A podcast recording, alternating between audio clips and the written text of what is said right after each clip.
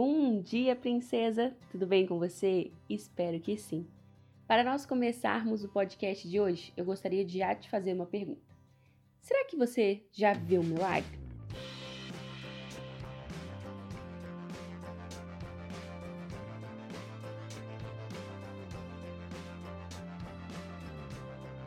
Para a nossa reflexão de hoje, mais um dia em que nós vamos pensar um pouquinho, conversar um pouquinho sobre fé, eu gostaria de ler com você alguns versículos que se encontram no livro de João, capítulo 12, versos 17 e 18. Assim diz a palavra. A multidão que estava com ele, quando mandara Lázaro sair do sepulcro e o ressuscitara dos mortos, continuou a espalhar o fato muitas pessoas, por terem ouvido falar que ele realizara tal sinal milagroso, foram ao seu encontro.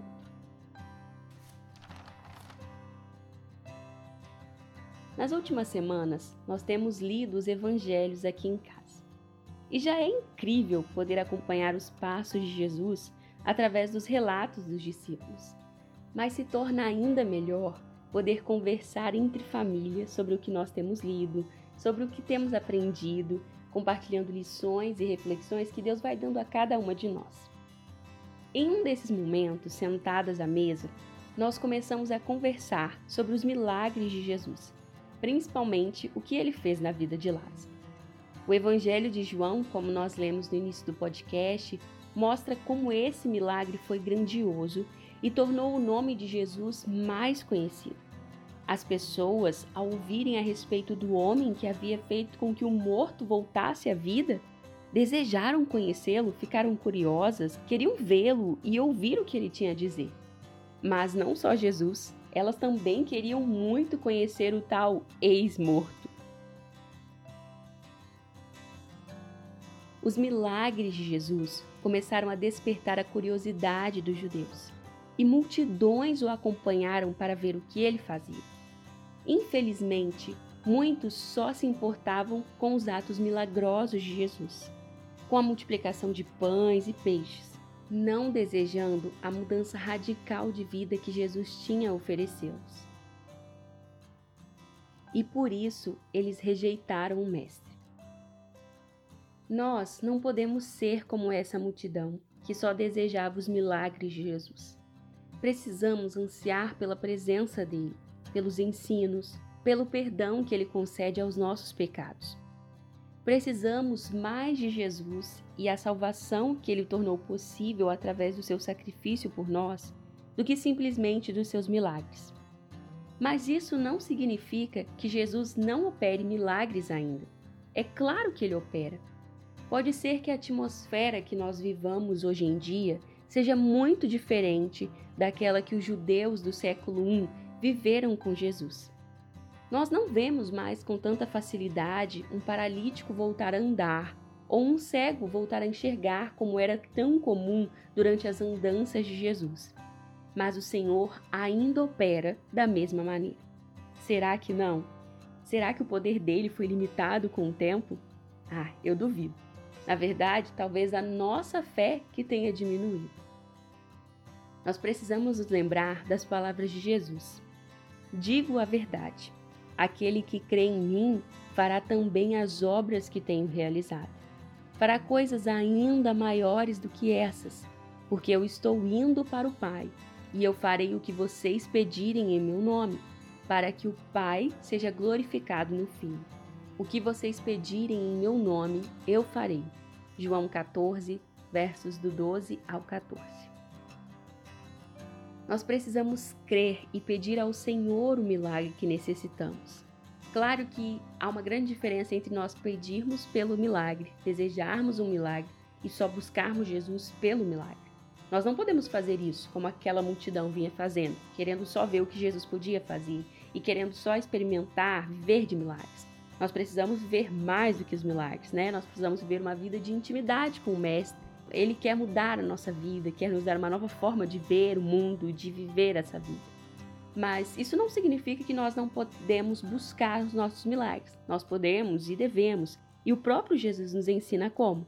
Através da oração e pedindo no nome de quem? No nome dele, no nome do Filho, no nome de Jesus.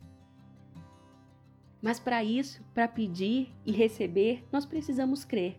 Precisamos crer como a mulher do fluxo de sangue, que só precisou tocar no manto de Jesus. Olha isso, cara, olha a fé que essa mulher tinha, só tocar no manto e ela foi curada. Nós precisamos crer como a mulher encurvada, que passou a ter uma coluna ereta depois de um encontro com Jesus. Precisamos crer como aqueles cegos que voltaram a enxergar e como as diversas outras pessoas que foram curadas por Jesus nos seus três anos de ministério.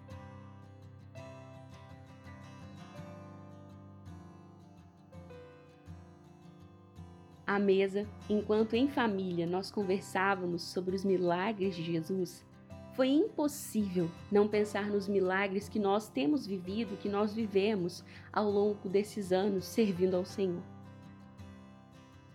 Um desses milagres que nós lembramos sentadas à mesa foi justamente na vida da minha irmã.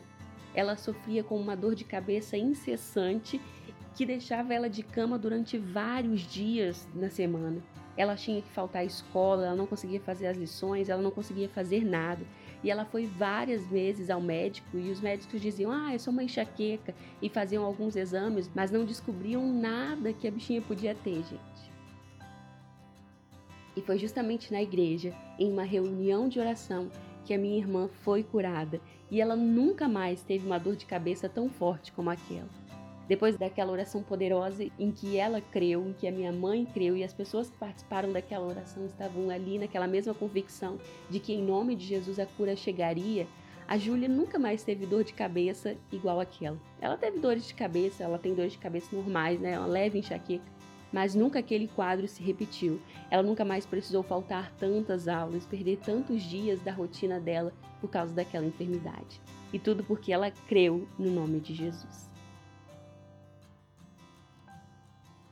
Nós tivemos muitos outros milagres e eu poderia passar horas a fio aqui contando alguns deles para vocês. Mas hoje eu não quero só compartilhar esse milagre da minha família, mas eu gostaria de te convidar a pensar na sua trajetória também.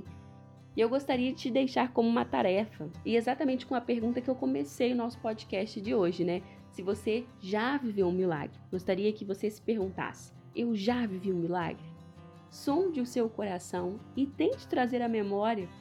Ao se deparar com algum milagre, agradeça ao Senhor. E para você que precisa de um milagre, precisa de um milagre agora, eu gostaria de te aconselhar a entrar no seu quarto, a fechar a sua porta e a orar com fé.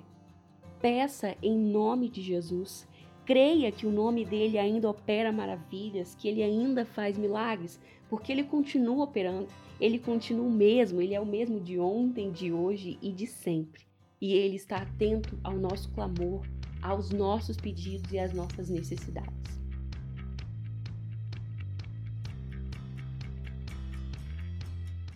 Creia, pois se você ainda não viveu, você pode viver milagres.